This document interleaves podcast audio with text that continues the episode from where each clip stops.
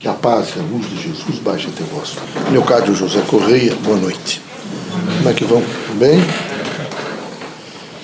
Vejam, meus amigos, eh, a vida da Terra tem um processo de construção. Então, é preciso ver esse processo de construção envolve estágios diferenciados. Vocês todos encarnam, vão passando o tempo, o tempo vai fazendo complementações o grande, o grande mote da vida é a evolução. Vocês precisam pensar em evoluir. A grande destruição são aquelas pessoas que permanentemente enfocam um lado só da vida, sexo, por exemplo. Dinheiro, poder. Não é possível ficar única, exclusivamente, imaginando. Quem acredita em Deus não se lamenta da vida, nem tampouco quer utilizar, evidentemente, a dimensão do outro só para situações puramente é, físicas. É preciso também ter a coragem de olhar mais o mundo. Eu vejo que alguns de vocês não olham o mundo e também não, não fazem avaliação nem das coisas que passaram e muito menos vejo das pessoas que tiveram as mesmas características de vocês em que situação estão.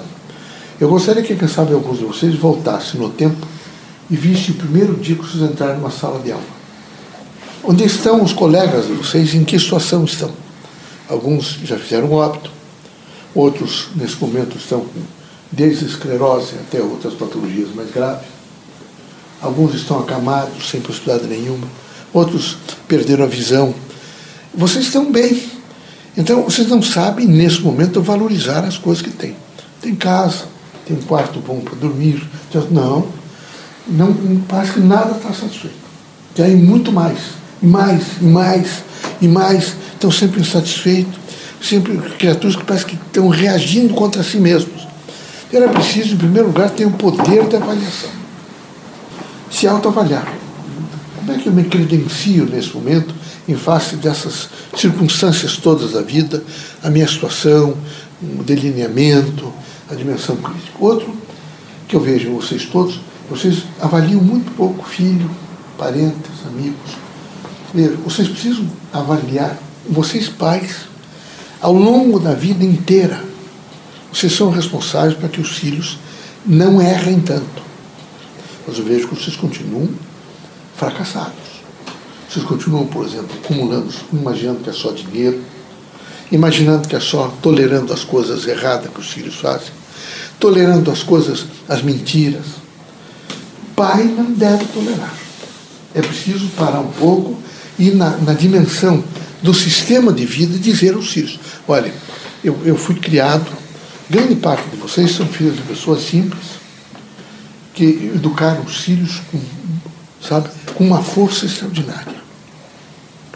Uma dimensão de ir para a escola, de dizer as coisas. De repente, os filhos de vocês teriam que ter pelo menos um terço daquela eh, propositura dos pais de vocês. Então vocês ficam numa dimensão, vocês vão largando e vão aceitando todas as coisas.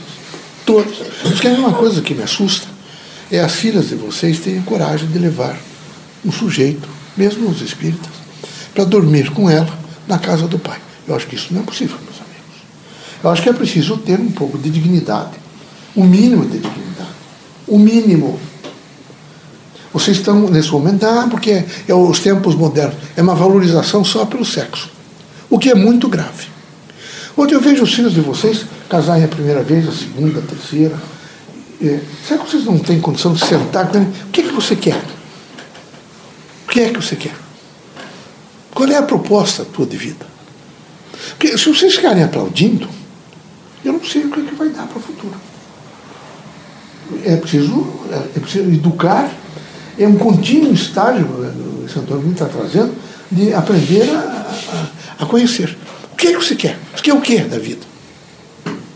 Então apresenta a moça hoje, ou apresenta o namorado hoje, o homem ou a mulher, uma vez, duas vezes, três, e vocês acoplam em casa, é uma composição. Mas não é possível uma coisa dessa.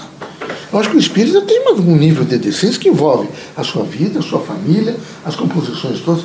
Outra coisa, não dá para tergiversar na ordem humana. Não dá. É preciso ter uma dimensão específica. Me parece que alguns de vocês têm até medo. Vocês têm medo, certo, de perder os filhos. Vocês vão perder se vocês conceder. Conceder benefício para a filha é perder o filho. Não pode conceder. Tem que ter, tem que dizer aos filhos, tem que dialogar com os filhos. Não é possível uma coisa dessa. É, um, é, um, é, é falta de discernimento. Só faltava, quem sabe, perguntar para o filho: Você teve em algum prostíbulo? Não, não dá, meus amigos. É preciso é, um diálogo franco e uma, uma visão franca com as criaturas. Outro é a, to, a tolerância, não é ignorância. A tolerância não é se deixar enganar, a tolerância não é perversidade, a tolerância não é mentira. A tolerância é um estado de compreensão onde eu tenho que ser tolerante com essa criatura mas sempre que for necessário correção, eu preciso fazer, particularmente de pais e mais velhos, com uma certa procedência, explicando que não é assim, que a dimensão é diferente, que os campos é diferente. Outra coisa que eu quero dizer para vocês é o seguinte: é, o país é um país que está envelhecendo. Em Curitiba não tinha velhos. É só vocês caminharem aqui, eu duvido que vocês não vão encontrar essa terceira idade até a quarta idade. Vocês vão encontrar muita gente idosa em 10 anos a situação é, vai complicar muito. Porque as pessoas vão ver, vejam, vocês que hoje têm 60 anos, serão, terão 70, os têm 70 terão 80, e o, o quadro é um quadro de envelhecimento. É preciso abrir os olhos para as crianças e os velhos. Porque vocês moços hoje, velhos amanhã. Não tem a menor dúvida. Claudicantes. Não é? Deu para entender? Que Deus dê força para vocês todos vocês sejam fortes, muito fortes,